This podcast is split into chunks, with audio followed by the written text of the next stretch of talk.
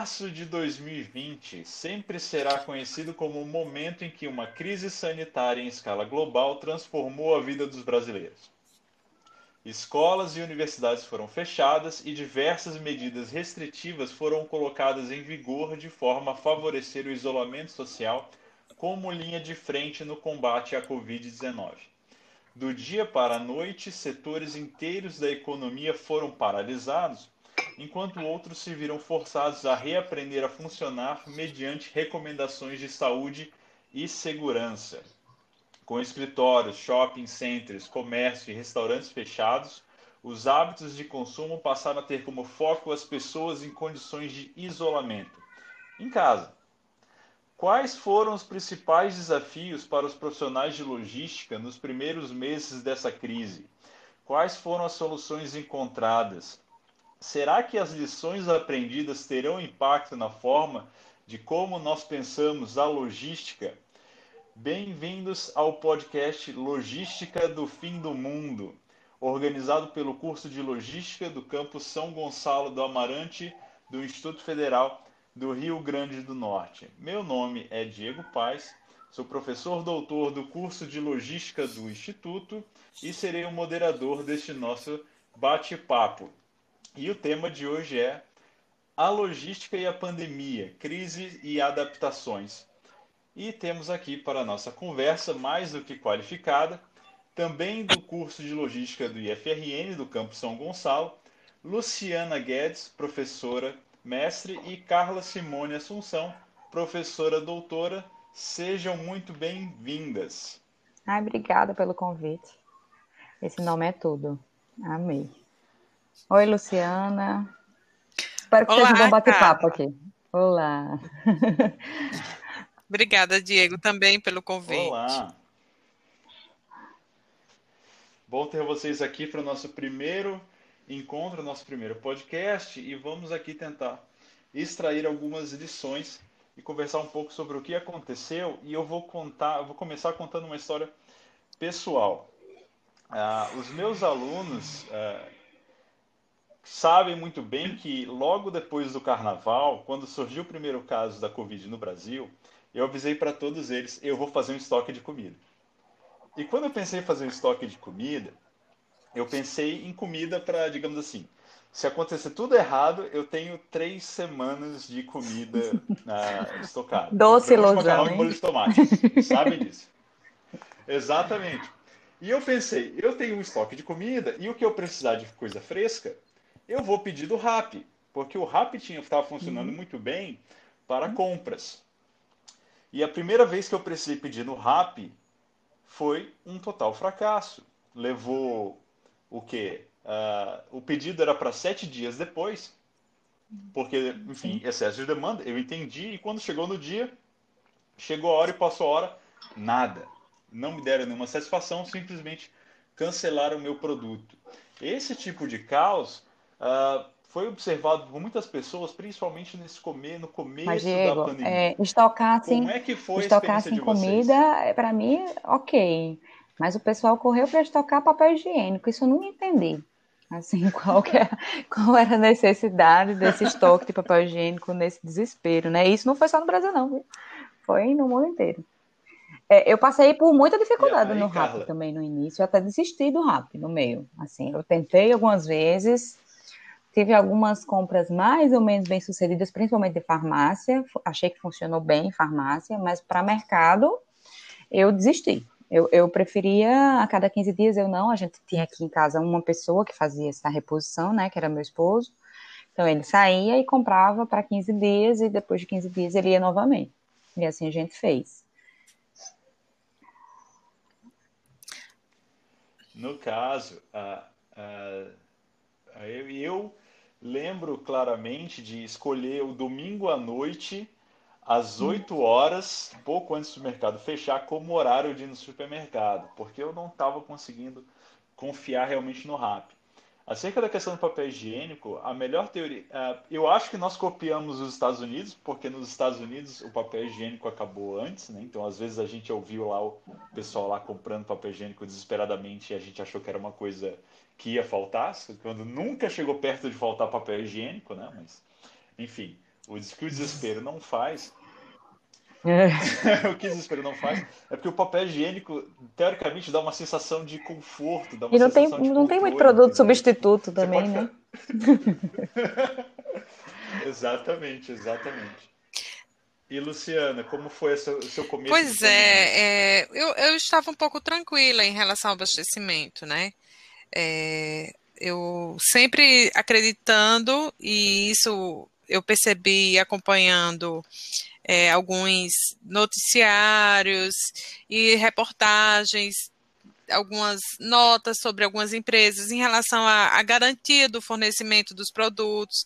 E aí eu, fui, eu fiquei muito tranquila. E assim, eu acho que, que isso acabou também, esse, esse papel das grandes empresas, dos grandes fornecedores, dos grandes operadores logísticos, eles contribuíram muito nesse momento inicial da pandemia, é, de algum modo tranquilizando toda a população e orientando a população para não recorrer à, à questão dos supermercados e fazerem compras volumosas, né?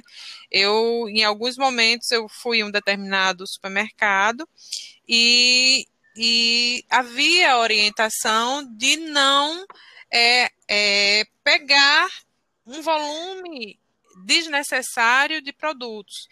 E eu acho que a população aos poucos foi se acomodando, foi se habituando, mas eu estava bem tranquila em relação a isso.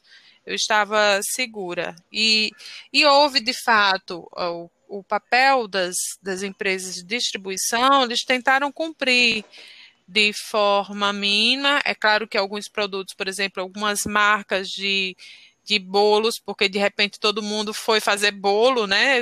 Cheguei em um momento no supermercado que não tinha mais massa de bolo, era todo mundo fazendo pizza, né, Diego? E todo mundo fazendo bolo, mas é, de forma geral, eu não senti que faltou é, os insumos, né, no, não, não houve a falta do abastecimento, houve sim uma, uma situação inicial de medo do desabastecimento, mas graças ao, aos esforços dos operadores logísticos, nós tivemos os nossos, as nossas casas abastecidas durante esse período. Né? Eu vi relatos de, de alguns empresários falando que, enquanto, e aí bem no início da, da, da pandemia, que fechou todos os estabelecimentos ao longo das rodovias, os estabelecimentos alimentícios, que é onde os, os motoristas eles paravam para fazer suas refeições e não tinham mais esses espaços abertos, é, houve relatos de empresas é, que criaram, além de criar protocolos rigorosos para garantir é, é, a, a higiene, garantindo a higiene, garantindo a segurança no trabalho dos seus colaboradores, eles também criaram e disponibilizaram para os motoristas kits de alimentação. Então, para é, garantir a alimentação durante determinado percurso. E isso, de certa forma, foram soluções. Então, quando as empresas elas adotam soluções rápidas, elas se reinventam, é, elas conseguem dar resposta rápida a uma determinada, a uma situação que foi urgente, que foi um caos, né? Que é, converge com o nome do nosso podcast. Essas adaptações, é, é, você falou muito bem, Luciana, essa questão Lembrando que o modal rodoviário definitivamente é a maioria esmagadora dos nossos produtos, eles vão pelo modal rodoviário e quem lembra do caos que foi a greve dos caminhoneiros em 2018 sabe muito bem que alguns dias com isso parado uh, pode afetar e realmente essa economia dos restaurantes de beira de estrada, dos postos de gasolina é, são fundamentais para, para, esses, para esse modal, né, para esse transporte. Mas eu lembro também que como muitos voos foram cancelados, quando basicamente as viagens no país inteiro pararam, muita mercadoria vai no porão das aeronaves de passageiros. E a gente ignora isso. Quando os, os voos de passageiros pararam, as companhias aéreas teriam que assumir um prejuízo para conseguir transportar essa carga Brasil afora. E eu lembro que uh, Eu vi, vi fotos da Latam e vi fotos da Azul e da Gol com as poltronas de passageiros lotadas de mercadoria. Receberam uma, uma autorização provisória da ANAC para conseguir transportar mercadoria dessa forma.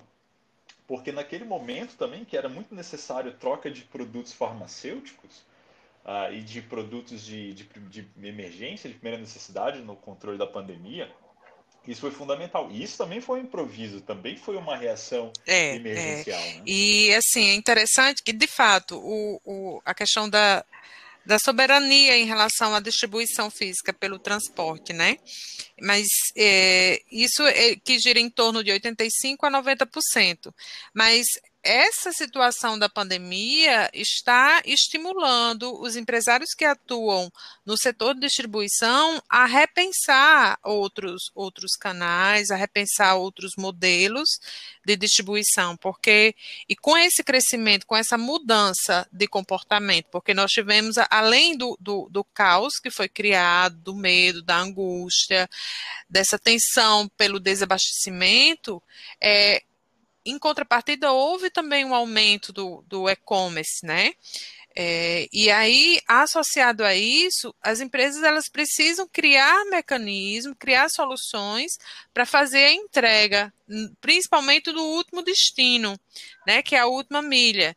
E aí, no momento em que eu tenho uma, uma ampliação, uma complexidade maior, porque eu aumento a quantidade de consumidores que estão utilizando é, o canal e-commerce, é, o formato e-commerce, a aquisição do Esse... produto pelo e-commerce.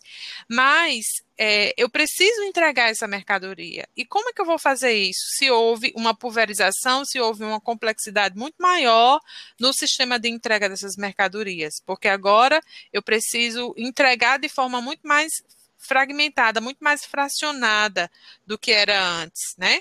Eu tenho, eu pesquisei alguns dados sobre o, a mudança de comportamento do mercado livre de consumo no e-commerce.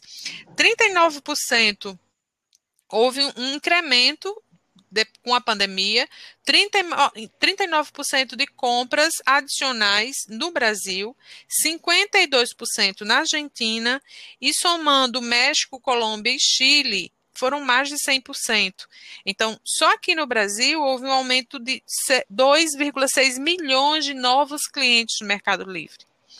E há uma, uma pesquisa é, da Associação Brasileira do, de Comércio Eletrônico, que, do e-commerce, que indica que 70% do público pesquisado, eles sinalizaram que vão continuar comprando depois da pandemia. Então, esse cenário, todo esse essa mudança nesse ecossistema de distribuição física, de, de como a cadeia de suprimento ela vai se comportar, ela passa a estimular as empresas a pensar e repensar novos modelos, novas soluções para entrega. Daí Isso... a gente e, desculpa, Luciano, te interromper. É, sim, pode. Fala, pois não. termina, fala. Não, fala. e daí a gente tem é, é, novas soluções como é, a, a, moto que avançou, a bicicleta, e agora não temos, temos outros, outros sistemas de entrega como, como esses aplicativos que nós utilizamos para locomover, que não né? Não dá para citar aqui alguns nomes, mas esses aplicativos também é uma grande tendência. É, estão se falando muito da, da aplicação e, de repente, da expansão de nanolojas, que são pontos menores que vendem, que têm uma diversidade maior de produtos dentro de periferias. Então, são soluções que vão que vão sendo, que vão chegando em virtude da necessidade de se reinventar. Isso é uma coisa interessante, é, o que você falou esse ponto, porque logo no começo, nos primeiros meses, cunhou-se o termo novo normal, o novo normal, e até hoje ainda se fala do novo normal. E muitas pessoas pensaram que o novo normal é o isolamento social, e máscara, e álcool gel. Não, isso aí é um período momentâneo de enfrentamento da pandemia com uma série de medidas que são necessárias. O novo normal são as pessoas que antes não faziam compras online e passaram a fazer compras online. São as lojas aprendendo a fazer a última, a última milha, como, ah, como você explicou muito bem, a última perna.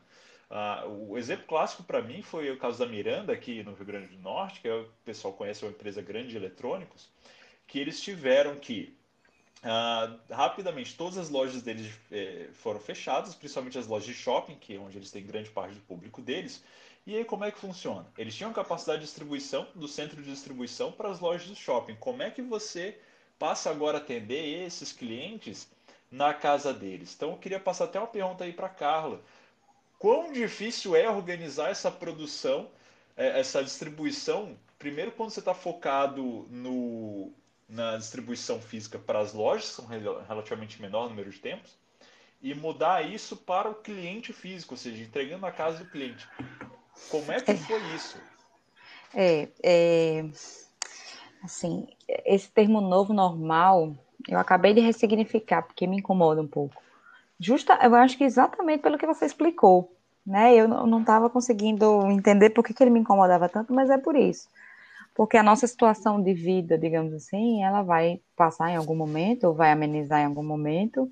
Nós não estamos vivendo uma normalidade sobre isso, porém, é, essas mudanças empresariais, assim, estratégicas, isso aí, para mim, é, é, é, profundo e é e não dá para voltar atrás, né? É, é, é, imutável, né? Digamos assim. Então, é, sobre a dificuldade, eu, eu tinha pensado assim sobre isso enquanto você falava, né? Que para mim eu acho que uma grande dificuldade, que aí é uma dificuldade que já existia, só que agora ela foi completamente exacerbada, que é a falta de pre previsibilidade, né? É, então a gente a gente fala muito e nas minhas turmas assim, principalmente quando eu falo de estratégia, a gente fala muito no, na hierarquia das estratégias, né? É, a, a curto prazo, a médio prazo e a longo prazo. E a gente precisa entender que essas estratégias, mesmo nos diferentes, nos diferentes é, tempos, né, elas precisam ser passíveis de, de alterações se algo acontece, né? Então, esses novos cenários, assim, é, que podem ser coisas para o bem, digamos assim, né? Um avanço tecnológico, algo é, de benéfico, né, para a sociedade, ou pode simplesmente ser por algo ruim, como isso que a gente está passando agora, mas ela exige que essas estratégias sejam revistas, né? Então, eu acho que a dificuldade aí é a, é a falta de previsibilidade, né? É uma pena aí é, quem teve um, um, um, planejamento a curto prazo, considerando o ano feito em fevereiro, não serviu de nada, né? Porque ninguém imaginou que estaríamos nessa situação ou se imaginou, imaginou que seria por um tempo muito menor do que a gente está vivendo, né? Isso sem sombra de dúvidas. E, e esse replanejamento ele foi obrigatório, né? Tipo assim, não, te, não teve o que fazer, ninguém teve escolha, né? E quando essas coisas acontecem é, em grande escala, porque as, as empresas, elas, as organizações, elas têm problemas, né, no seu dia a dia e tudo. É, mas nesse caso aconteceu no mundo inteiro e, e com todas as empresas e organizações é, do mundo. Então, é, foi uma coisa imposta, né, uma nova situação. E eu acho que essa situação meio que separa quem é bom, quem está preparado, de quem não é. E eu, em hipótese nenhuma, quero romantizar essa fala no sentido de, ai, é, é esforço, é, enfim, não, não quero entrar nessa seara. Mas, é, a partir do momento de que eu tenho essa habilidade empresarial, né, de, de me re, de, de formar re-estratégias, né, de, de abrir mão das estratégias que eu fiz em nome de um novo cenário, eu, eu saiu beneficiado desse, dessa situação, né? Acredito eu que muita gente perdeu. É aquela velha história de que é meio papo de coach, mas, mas é verdade, né? Na crise, uns choram e outros vendem lenço. Então, é uma situação em que a gente tem que se readequar obrigatoriamente, todos tiveram que passar por isso. E quem fez isso bem feito vai sobreviver, e como eu disse, eu acredito que seja irreversível, né? Eu acho que que tem certas coisas que eu não imagino mais o mercado absorvendo como absorvia naturalmente antes. Certo? É, Não isso, sei se vai falar, pode é falar. Um darwinismo, né? Isso é o, o que sim. você mencionou aí é um seleção natural, né? Algumas seleção natural, algumas empresas vão ficar pelo caminho e outras empresas vão proliferar. A crise ela tem, ela é um catalisador de mudança. Ah, é, é, é, lógico que isso vai ser visto como, como positivo ou negativo, dependendo de onde você está. Para algumas empresas, ah, essa crise mostrou grande oportunidade eles, e elas cresceram. Para outras, realmente foi inviável manter o negócio por tantos meses e eles tiveram que deixar de operar. Então, mas de qualquer forma, é um aprendizado e é uma mudança.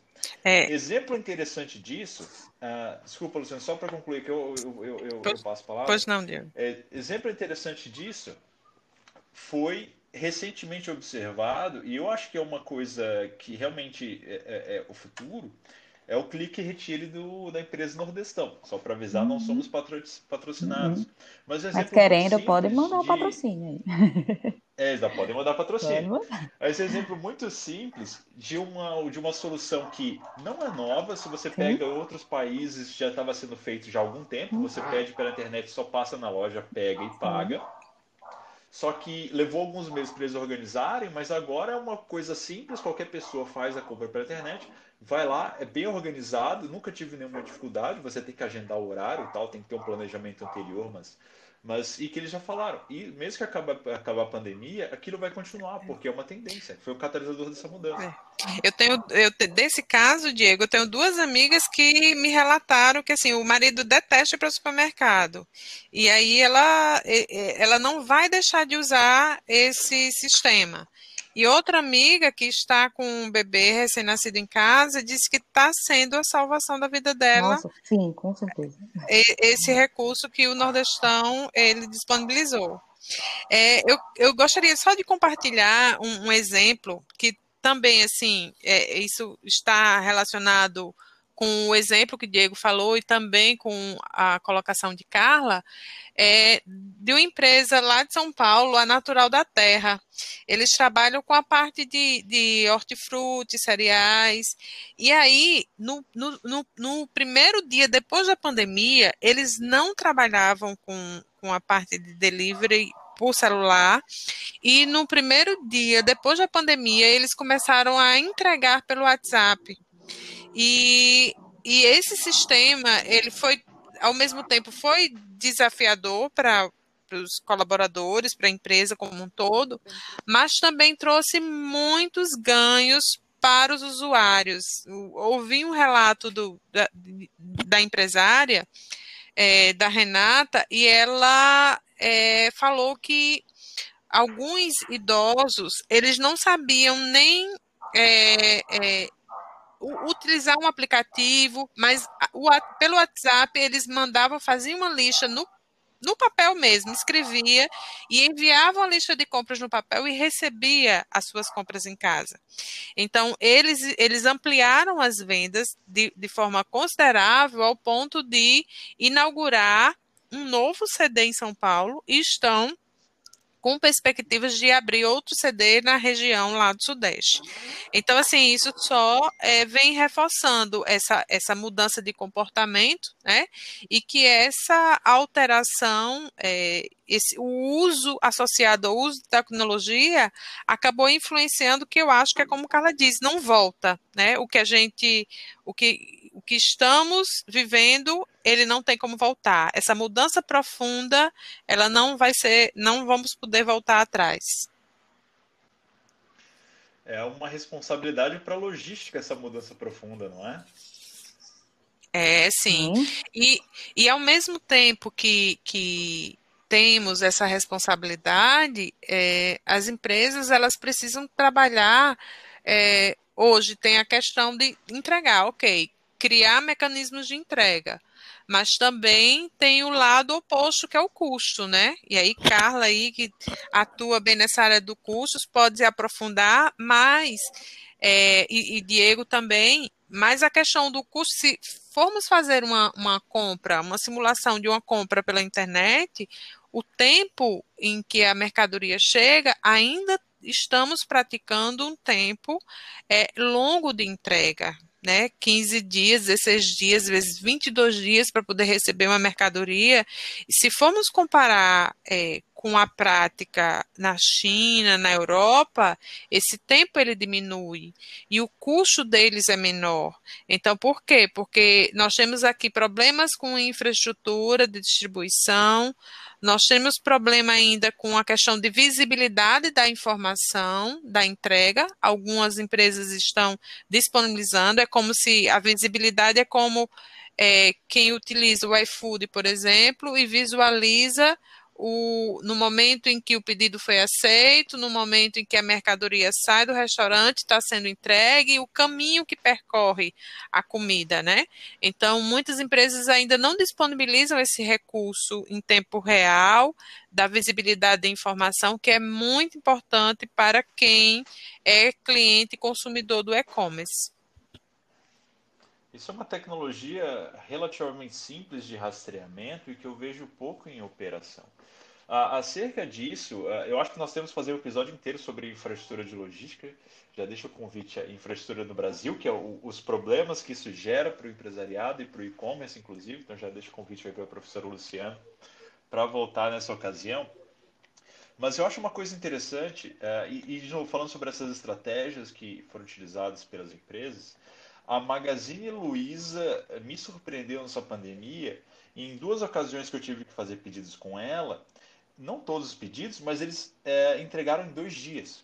Em menos de dois dias eles entregaram o pedido. E o que eu entendi dessa forma é, com as lojas fechadas, as lojas viraram central de distribuição. Sim, mas, mas elas já eram, é, Diego, assim, eu uhum. acho.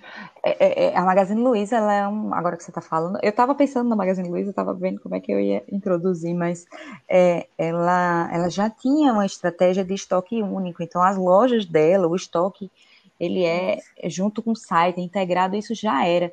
E isso foi uma mega vantagem para a Magazine Luiza, porque ela já não precisou dessa reestratégia, né? Que a gente estava comentando. Ela meio que já, já tinha essa, essa, essa estratégia pronta, colocada. Isso é incrível. A Magazine Luiza é um case, assim, de, de quem quer se aprofundar nessa área de estratégia, assim, muito legal. E, e, e, só, só para terminar aqui, e é, outra coisa assim que. Aí o que, é que eles fizeram, que é muito interessante, né? Eles meio que já tinham, pelo menos, startado esse processo, né? Realmente eu não, não tenho conhecimento profundo de, que, de quando isso começou, mas startado já era, né? Isso a própria Luísa Trajano, ela já fala sobre isso já há muito tempo, né? Eu já já acompanho há algum tempo aí as falas dela. E, e, e o que, é que eles fizeram? Eles viraram, além de tudo, um ponto de venda para outros pequenos vendedores. Isso aí é, é talvez isso, marketplace. marketplace. Ela, ela, talvez essa estratégia para o Magazine Luiza, enquanto capital, enquanto marca, aliás, enquanto marca não, mas enquanto faturamento mesmo, não afeta tanto eles, essa nova estratégia, mas enquanto marca, e, e, e eles, depois que eles é, é, abriram o capital, né, bicho, no mercado financeiro, enfim, é, eles estão voando aí na bolsa, inclusive, né, depois disso. Sim, então, assim, eu não... Você, Isso, a que eu queria te fazer era, se, não, só para até para você incluir na tua fala, o CD da Magazine Luiza, ele é dentro da cidade? Ele, ele é alguma região específica do Nordeste que abastece o Nordeste? Cara, não sei, é? mas é uma boa, boa pergunta, assim. Porque eu fiquei curioso. Mas o que eu acho, o que eu acho melhor, assim, o que é mais incrível, você escutar ela falando sobre isso, você fala, meu Deus, por que, que não tinham pensado nisso antes? É que, que as empresas, elas geralmente, antes, antes da pandemia, né? Agora, é, é tudo isso que a gente está falando, é irreversível e muitas delas estão é, é, é tá revendo isso. Mas antes, a Magazine, ela já havia, é, ela não via a loja física como algo diferente do e-commerce né? Eles eram integrados, eles eram como uma coisa só. Então você ia na loja, é, o produto poderia não ter lá, certo?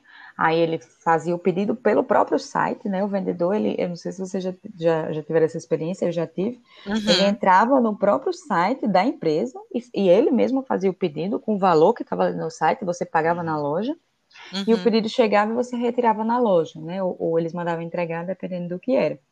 Então, isso já era antes, né? Então, eles já tinham essa integração antes. E o que é que acontece? é, é, é, aquela, é aquela história da visão do, do empreendedor, assim, do, da parte não tangível aí, que não tem como ensinar, né?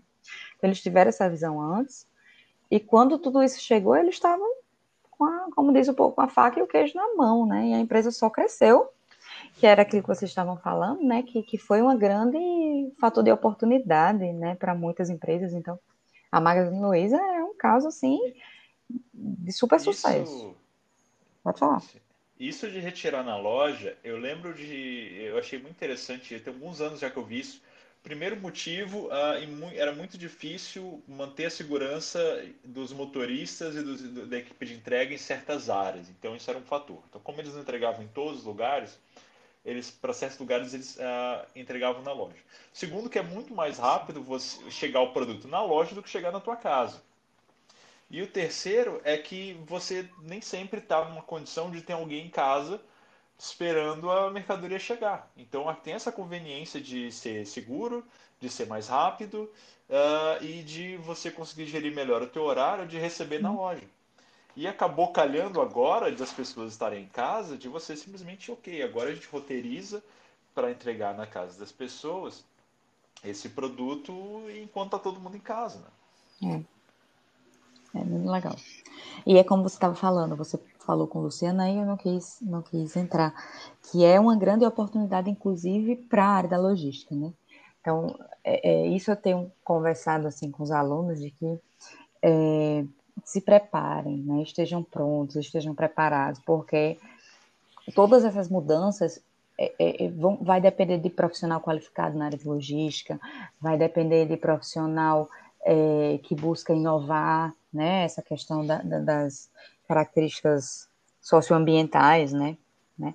Então, assim, é uma mega oportunidade para os alunos, principalmente, né, da área, de se prepararem, estarem prontos, porque eles vão ser demandados. Isso aí é fato.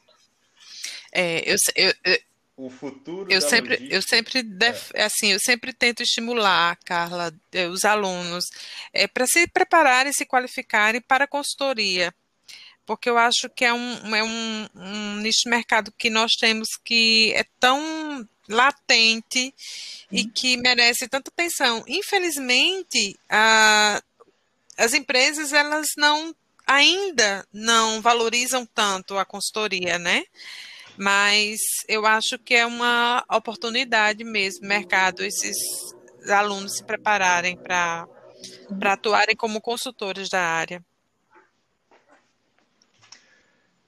O futuro da logística é uma coisa meio. É, é, é uma realidade. O futuro da logística é inevitável. Ah, você vê hoje muitas empresas que dependem fortemente de serviços logísticos, mas fazem isso sem o devido know-how sem o conhecimento técnico e conforme a competição aumenta, eles não podem se dar o luxo de fazer só baseado em experiência, eles vão precisar dessa capacidade técnica e aí entra o profissional da logística, né, nesse meio. Eu queria trazer atenção para uma para uma empresa que teve, acho que o tapete puxado de forma mais clara no meio dessa pandemia, que é, é uma empresa que passa o ano inteiro se preparando para o maior dia de vendas, para o maior feriado de vendas, e esse, e esse ano, particularmente, digamos assim, esse dia de vendas foi totalmente sabotado, que é a Cacau Show, que passa muito tempo se preparando para Páscoa, todas as suas lojas estavam em shopping e todos os shoppings estavam fechados na Páscoa.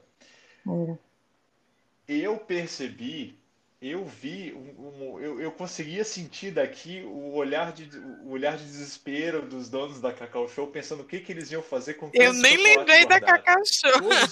eu nem lembrei da Cacau Show, Diego. eu lembrei. Eu lembrei porque eles fazem chocolate sem lactose e para minha namorada tem que ser chocolate sem lactose. Então não adianta eu chegar no ah, comprar um ovo. Tem um motivo então, Mas né? a, a Cacau Show entrou no, um no iFood assim bem rápido também. Eu não Eles é. entraram no Eu não sei, rápido. eu não sei o impacto ah, não fala. Financeiro, né, assim, de, de receita deles. Obviamente é, é o que você fala.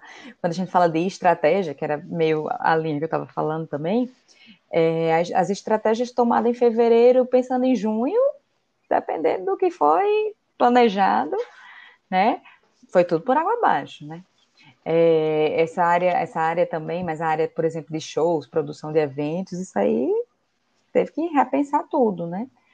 É, e quanto a Cacau Show, é, eu, não, fiquei sem Páscoa, não. Eu, eu, só que eu acho que a gente teve, a gente teve uma coisa, é, por, por estar tá todo mundo em casa, a gente meio que criou-se, pelo menos no início, né? Não sei hoje, um sentimento assim meio de empatia, né?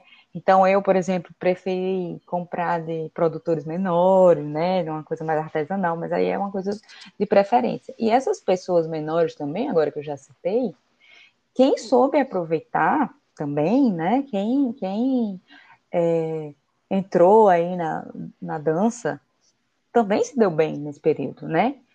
De tentar é, é, fazer entregas e, e, fazer algo mais customizado, né? Porque agora eu não ia ter como expor, então meio que o cliente customizava aí como queria. Então quem, quem conseguiu enxergar isso aí como uma oportunidade também se deu bem, ou, ou, ou tá se dando, né?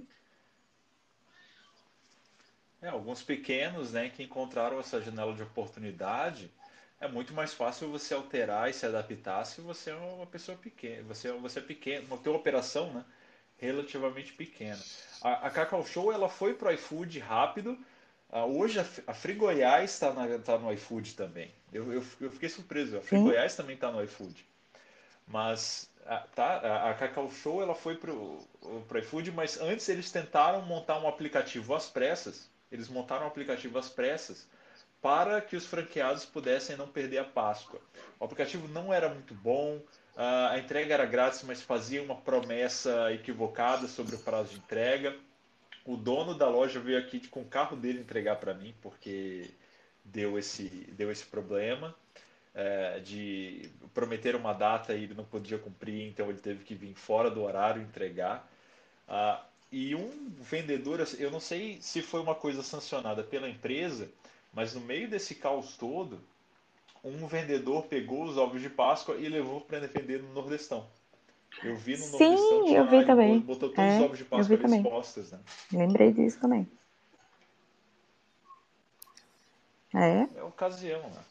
Capacidade é de reação. Capacidade de reação, você tem que se adaptar.